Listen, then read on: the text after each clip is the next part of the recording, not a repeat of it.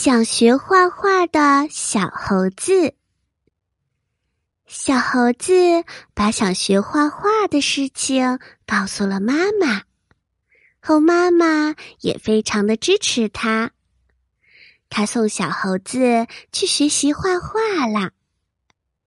小猴子来到了小熊画家的家里，他先是学习分颜色、调颜色。这些基本功，他觉得十分的枯燥。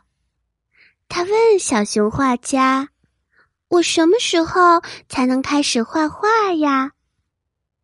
小熊画家说：“还早着呢。”小猴子好不容易学会了分颜色，终于可以画画了。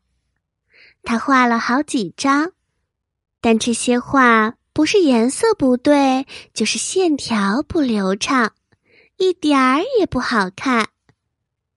他有些不耐烦了，他对小熊画家说：“我什么时候才可以像你一样画的那么好看呀？”小熊画家回答说：“还早着呢。”就这样，小猴子不想学画画了。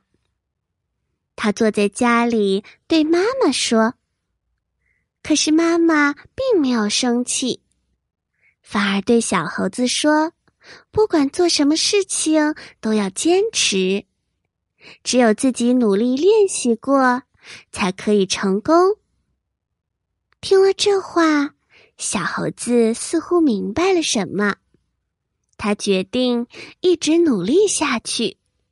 最后，小猴子真的成为了一名出色的画家。